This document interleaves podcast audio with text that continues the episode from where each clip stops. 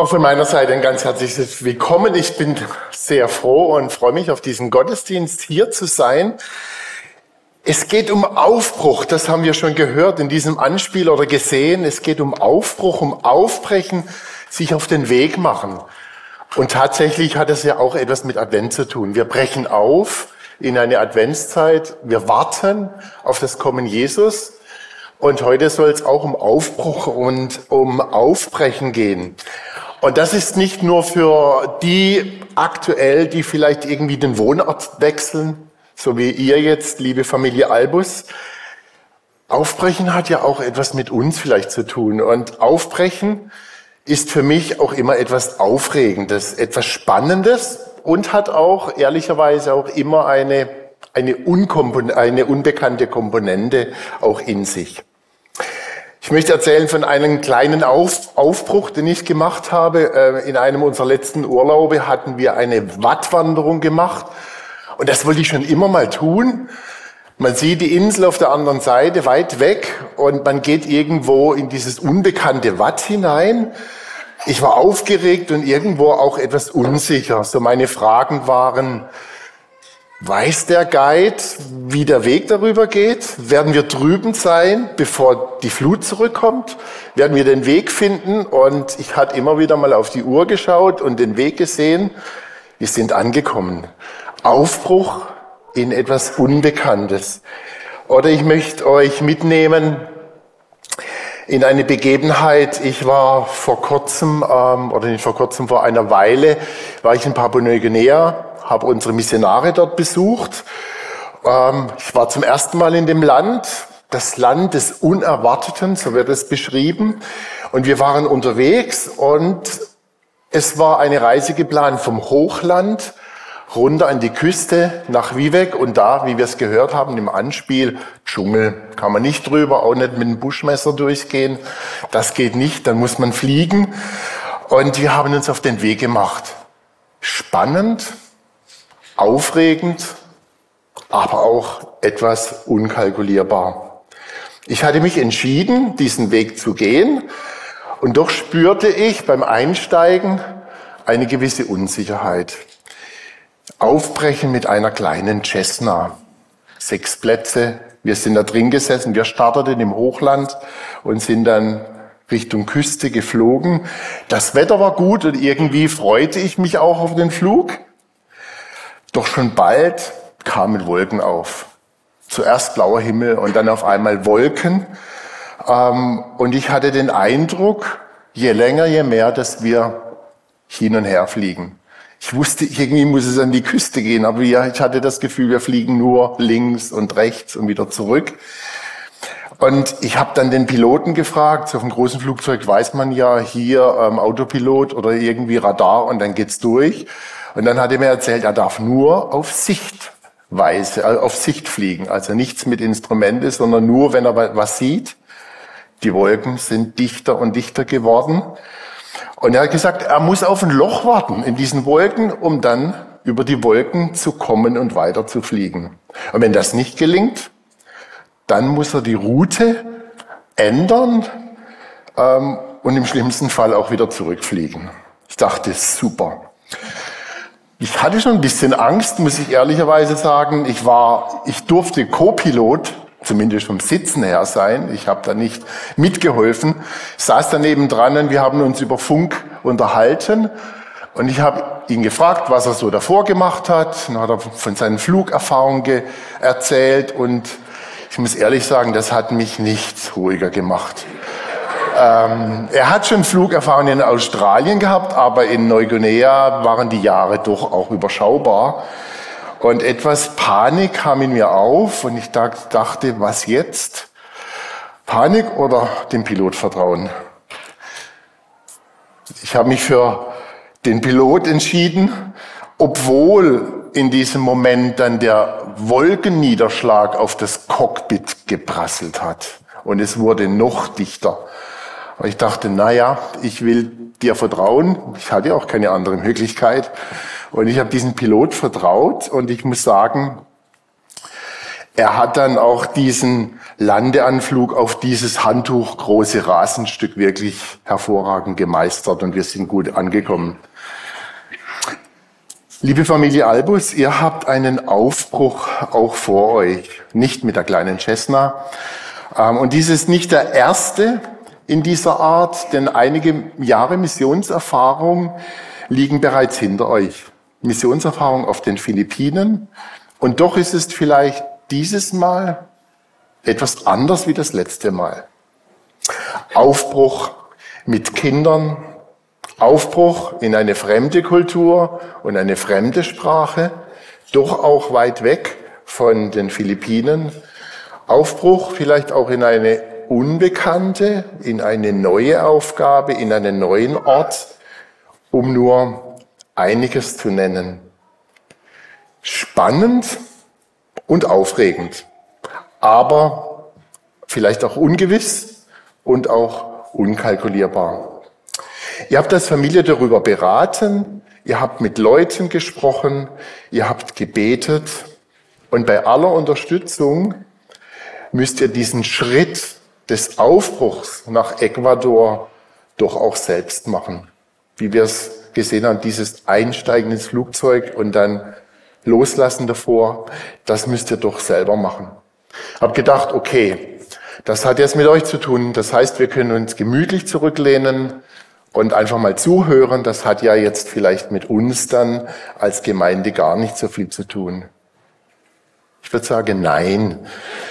Denn auch wir sind aufgefordert, immer wieder aufzubrechen, Neues, Unbekanntes anzugehen, sei es im Beruf, sei es in der Familie, sei es in der Gemeindearbeit, sei es auch in Alltagssituationen. Wir sind immer wieder herausgefordert, Neues anzugehen und diesen Schritt zu machen, diesen Aufbruch, dieses Aufbrechen, dieses Losgehen. Und Christen waren und sind immer aufgefordert, auch aufzubrechen. Wir sind unterwegs. Wir sind jetzt unterwegs in die Adventszeit. Wir sind immer aufgefordert und wir finden in der Bibel unzählige Beispiele. Und ich möchte mit euch einen Text, einen auch bekannten Text aus dem Neuen Testament anschauen. Und ich lese aus Lukas 5 ab Vers 1. Als Jesus einige, eines Tages am See Genezareth predigte, drängten sich viele Menschen um ihn, die alle das Wort Gottes hören wollten. Er bemerkte zwei Boote am Ufer. Die Fischer hatten sie liegen lassen und reinigten gerade ihre Netze. Jesus stieg in eines der, in eines der Boote und bat den Besitzer des Boots, Simon vom Ufer abzustoßen. Dann leerte er die Menge vom Boot aus. Als er mit seiner Predigt fertig war, sagte er zu Simon, nun fahr weiter hinaus und wirf deine Netze aus, denn du wirst viele Fische fangen. Meister, entgegnete Simon, wir haben die ganze Nacht hart gearbeitet und gar nichts gefangen. Aber wenn du es sagst, werde ich es noch einmal versuchen. Diesmal waren die Netze so voll, dass sie zu reißen begannen. Sie riefen nach ihren Gefährten in dem Boot und bald darauf waren beide Boote so voller Fische, dass sie unterzugehen drohten. Als Simon Petrus begriff, was da geschehen war, fiel er vor Jesus auf die Knie und sagte, Herr, kümmere dich nicht weiter um mich. Ich bin ein zu großer Sünder, um bei dir zu sein.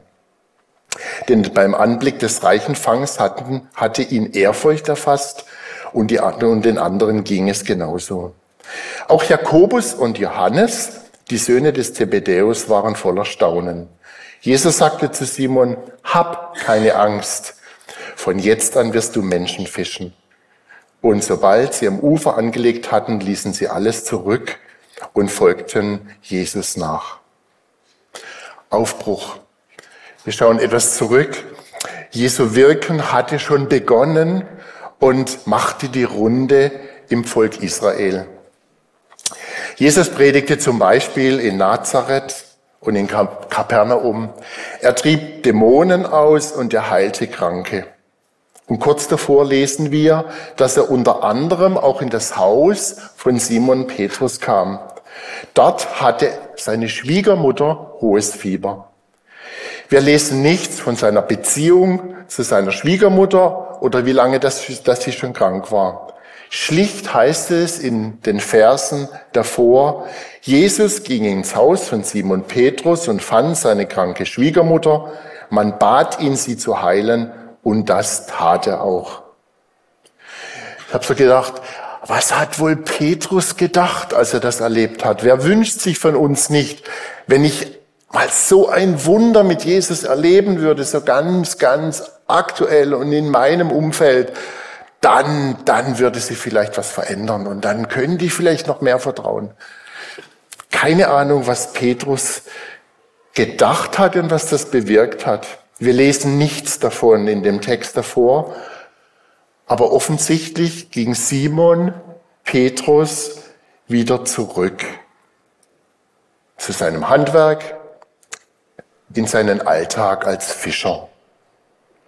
Es heißt in Vers 1 in der Luther-Übersetzung, und es begab sich. Das deutet darauf hin, dass eine Zeitspanne zwischen diesem Erlebnis des Wunders und dem Geschehen am See Genezareth gelegen ist und vergangen war. Jesus geht an diesen See und er beginnt dort auch, wie an vielen anderen Stellen, zu predigen. Tausende Menschen strömen an diesen See und Jesus wird mehr und mehr ans Ufer gedrängt. Die Menschen waren begeistert von seinen Wundern und von von den Predigten. Jeder wollte ihn hören. Jeder wollte ihm zuhören. Mehr und mehr wird Jesus an den See gedrängt. Dort sieht er ein paar leere Fischerboote liegen, besitzerlos. Wenig daneben ein paar Männer. Ein paar Männer, die vielleicht mit ihrem Netzeputzen und Reparieren beschäftigt waren. Diese Männer hatten die ganze Nacht hart gearbeitet und nichts gefangen. Ihre Motivation war sicherlich auf dem absoluten Tiefpunkt. Nichts gefangen. Auf der anderen Seite Jesus. Jesus predigte diesen Menschen. Und das hatte vielleicht wenig zu tun mit diesen Handwerkern, die in ihrer Welt waren. Sie waren zu beschäftigt. Jesus, der Herr der Welt, er bittet freundlich und ohne großes Tamtam -Tam diese Handwerker, diese Fischer, ihnen ein Boot zu leihen, ihm ein Boot zu leihen. Und Jesus nutzte dieses Boot als fahrende Kanzel. Es ist Jesus in dieser Geschichte, der durch sein Ansprechen äh, Petrus in Bewegung setzt. Es ist Jesus, der Petrus hier anspricht. Bis dahin wirkte Petrus teilnahmslos. Simon Petrus paddelte ihn dann willig ein paar Meter auf den See und somit war er vielleicht auch gezwungen, Jesus zuzuhören. Er konnte ja nicht mehr weg. Er war in diesem Boot drin. Ich vermute, und die Geschichte sagt uns da auch nicht mehr darüber, ich vermute, dass Petrus zu diesem Zeitpunkt noch keine lebendige Beziehung zu Jesus hatte. Er war bekannt, aber das war Jesus und sein Fischerleben war etwas anderes. Vielleicht brauchte Petrus Jesus zu diesem Zeitpunkt auch noch gar nicht. Zu beschäftigt in seinem Alltag, aber Jesus sieht Simon in seinem normalen Alltag, in seiner Arbeit. Und Simon Petrus war Jesus nicht egal. Jesus hat ihn gesehen und er, Jesus war Simon Petrus nicht egal. Und Jesus, interessanterweise, er braucht diesen Petrus. Er braucht diesen Petrus mit dem, was er hat und was er ist. Jesus sieht auch dich am Bildschirm oder hier und mich. Er sieht uns und er weiß, welche Gedanken wir haben. Er weiß auch mit welchen Fragen, mit welchen Fragen und mit welchen Zweifeln, dass wir hier sitzen. Und er wirbt um dich, er wirbt um dich, ihm nahe zu sein und ihm dein Boot, das was du hast, ihm zur Verfügung zu stellen. Vielleicht brauchst du Jesus nicht oder du denkst, du brauchst, brauchst Jesus nicht aber Jesus braucht dich. Und er möchte dich und er möchte euch, liebe Albus, und er möchte mich in seine Sache einbinden. Nachdem Jesus mit seiner Predigt fertig ist, bekommt Simon einen Auftrag. Und jetzt heißt es, er muss aktiv werden. Aufbrechen ins Neue. Jesus sagt zu Petrus, fahre hinaus und werf dein Netz aus, um Fische zu fangen. Halt mal, das macht jetzt wirklich keinen Sinn. Das ist eher peinlich, was Jesus da fordert. Simon und seine Kollegen hatten jahrelange Erfahrung in Fischen. Ihnen waren alle Tricks bekannt. So schnell konnte ihnen niemand etwas vormachen in Sachen Fischen. Ich könnte mir vorstellen, dass das Simon Petrus gedacht hatte, als er diese Aufforderung bekam. Ähm, deshalb teilte er Jesus auch seine Bedenken einfach geradeaus mit. Meister, entgegnete Simon, wir haben die ganze Nacht ge hart gearbeitet und wir haben nichts, aber auch gar nichts gefangen. Kennst du das auch? Dann legt dir Jesus etwas aufs Herz. Aber du denkst, viele Gründe sprechen dagegen, das zu tun. Gott spricht dich an und du denkst, hm, ob das Sinn macht. Ich habe es doch schon versucht, ich habe es doch schon auf andere Art und Weise versucht. Ich kann mir vorstellen, euch, liebe Katharina, lieber Timo, die ihr zuständig seid für eure Kids, Vielleicht kommen euch auch Gedanken. Wir haben es auch von dir etwas gehört, Katharina. Ist es die Mühe wert? Wird unser Vorhaben gelingen? Werden die Kinder gut hineinfinden? Jetzt, wo es doch gerade gut und vertraut an der FEG war, mit den Kindern, in der Gemeinde sich wohlfühlen oder auch in eurem Wohnort in Berghausen. Anstattdessen heißt es nun, neue Sprache lernen, Spanisch vielleicht nicht ganz schwer, trotzdem schwer. Kultur kennenlernen, Freunde gewinnen, auch Freunde gewinnen, die hier hinter euch stehen, hinter der Arbeit. Mir ist beim Vorbereiten eine Geschichte eingefallen. Ich, mir hatte Gott letztes Jahr um die Weihnachtszeit aufs Herz gelegt, die Nachbarn einzuladen, wo wir wohnen, im Pforzheim, die Nachbarn einzuladen zu einem Adventstreffen an der Feuerschale bei uns im Carport. Ich habe eine kleine Einladung geschrieben, die war fertig und die ist da gesessen, hat gewartet, verteilt zu werden. Jetzt dieses Aufbrechen, diesen Schritt. Und ich habe Gedanken bekommen, habe gedacht, was denken wohl die Nachbarn, wenn ich bei ihnen an der Tür Leute und sie einlade? Denken sie nicht, oh, unser frommer Nachbar kommt wieder. Werden Sie sich einladen lassen? Macht das Sinn? Habe ich mich vielleicht verhört? Hat das jetzt Jesus wirklich so gemeint? Ich weiß nicht, wie es dir geht. Vielleicht erlebst du das auch. Macht es wirklich Sinn? Wir dürfen diese Fragen wie Simon vor Gott aussprechen. Er hört uns, er hört auch dich und er nimmt uns ernst. Er nimmt uns ernst, so wie auch Simon zugehört hatte. Simon macht sich auf entgegen seiner Erfahrung. Und er sagt, wenn du es sagst, möchte ich es tun. Er sprach Jesus als seinen Meister an. Aufbrechen ins Neue. Jesus, wenn du es sagst, möchte ich es tun. Zweiter Punkt, aufbrechen im Vertrauen.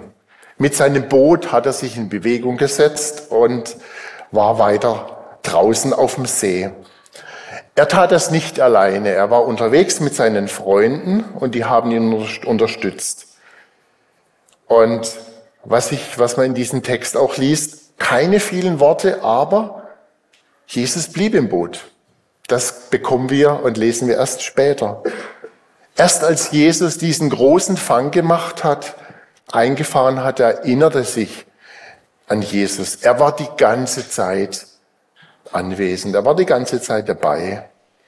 Wenn wir als Nachfolger mit Jesus unterwegs sind, gilt das auch uns. Jesus ist immer dabei. Er geht mit ins Flugzeug zu den Krokodilen ähm, und er ist bei euch in Ecuador und er ist auch bei dir hier, wo du, wo du sitzt oder wo du zuschaust.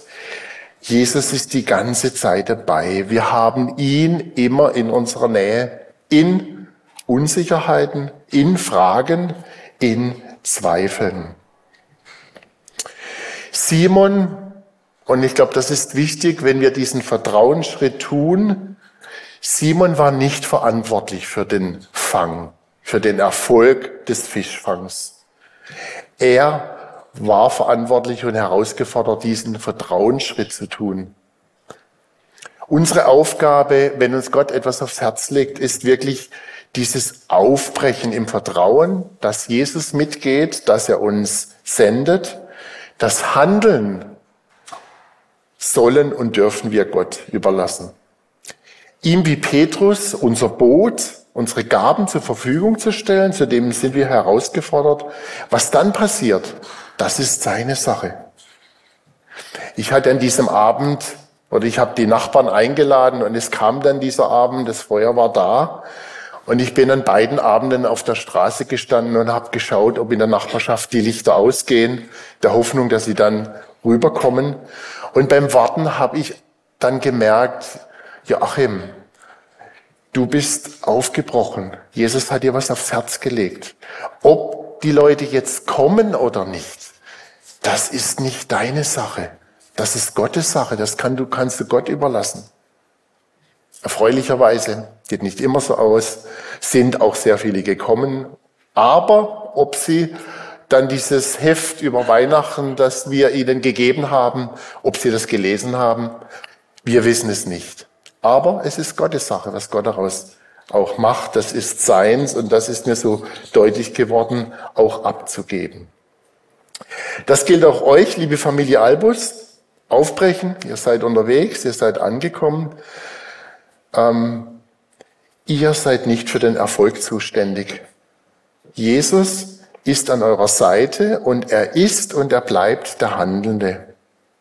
Jesus forderte Simon heraus, die Netze auszuwerfen.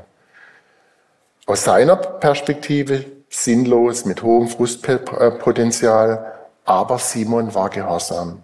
Simon war gehorsam. Und ihr seid auch nicht verantwortlich für den Erfolg, dass die Gemeindegründung in einer oder in zwei Jahren die Räume explodieren, was auch immer. Ihr seid nicht verantwortlich für den Erfolg. Wir als Nachfolger Jesus sind verantwortlich, nachzufolgen und gehorsam zu sein. Welches Netz fordert, fordert dich Jesus auf, auszuwerfen? Hat Gott vielleicht zu dir gesprochen? Deinen Kollegen anzusprechen, deinen Kollegen einzuladen zu einem der Weihnachtsgottesdienste, den ersten Schritt auf den Nachbarn zuzugehen, Barmherzigkeit zu üben, vielleicht auch zu teilen, das, was dir Jesus gegeben hat.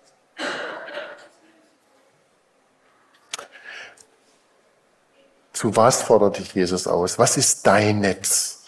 Dass Jesus sagt, wirf dieses Netz aus, geh diesen Schritt ins Neue, ins Unbekannte, aber geh diesen Schritt im Vertrauen zu mir.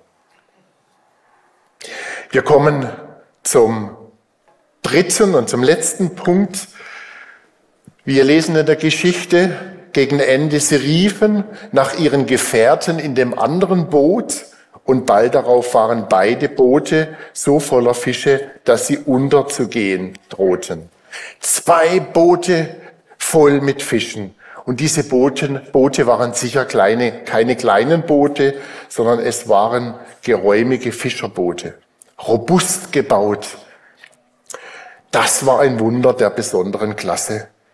Heute hätte vielleicht in der Gethsemane News gestanden, Naturgewalten außer Kraft gesetzt, Megafang lässt Fischerboot beinahe sinken. Vielleicht wäre es da drin gestanden.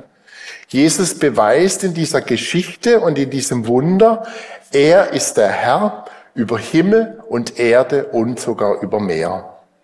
Zuerst die Heilungen, von denen wir gehört haben, die Heilungen der Menschen, die Austreibung der Dämonen, Jesus, der aus Wasser Wein macht und hier Jesus, der Herr über den See und die Fische. Bei Simon ist aber etwas noch passiert, das über das Wunder hinausgegangen ist. Und interessanterweise hat er keinen Lobpreis angefangen jetzt nach diesem Fang. Er hat nicht einen Lobpreis begonnen, Mensch, wie groß das Gott ist, sondern er hat gemerkt, was das mit ihm zu tun hat. Er selbst fühlte sich im Blick und erkannt von Jesus selber. Simon wusste schon, dass Jesus Kranke heilt, Dämonen austreibt und was auch immer.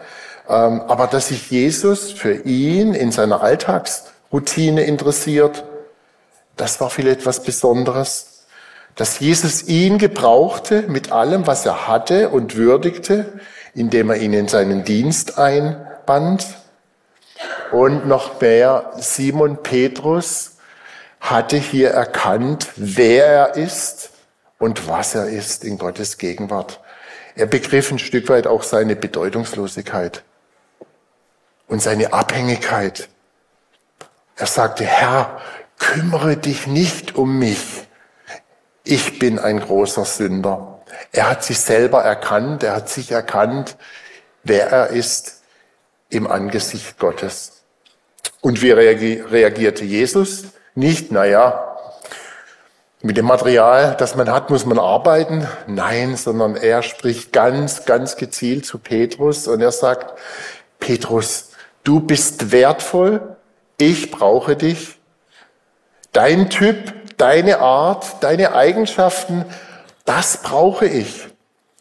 Dich mit deinen Ecken und Kanten brauche ich. Mit dir gemeinsam will ich mein Reich bauen.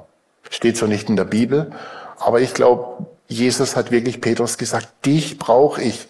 Und Petrus wusste, welche Kanten das er hatte, welche Ecken das er hatte und wie er drauf war. Mit dir will ich gemeinsam ein Reich bauen. Jesus sagt, Katharina, Timo, Lara, Peter, Clemens, Markus, Susanne, wie auch immer, dich brauche ich. Dich brauche ich mit deinem Boot, mit deinen Eigenarten, mit deinen Kanten, mit deinen Ecken. Und wie Simon Petrus dürfen wir auch wie erkennen, wer wir sind und wie Jesus uns sieht. Und Jesus sieht dich, wie du bist. Und er möchte mit dir Menschen erreichen und er möchte mit dir die Welt verändern. Er möchte mit dir Karlsruhe verändern. Er möchte mit dir den Arbeitsplatz verändern. Er möchte mit dir die Familie verändern. Da, wo du bist, sieht dich Jesus.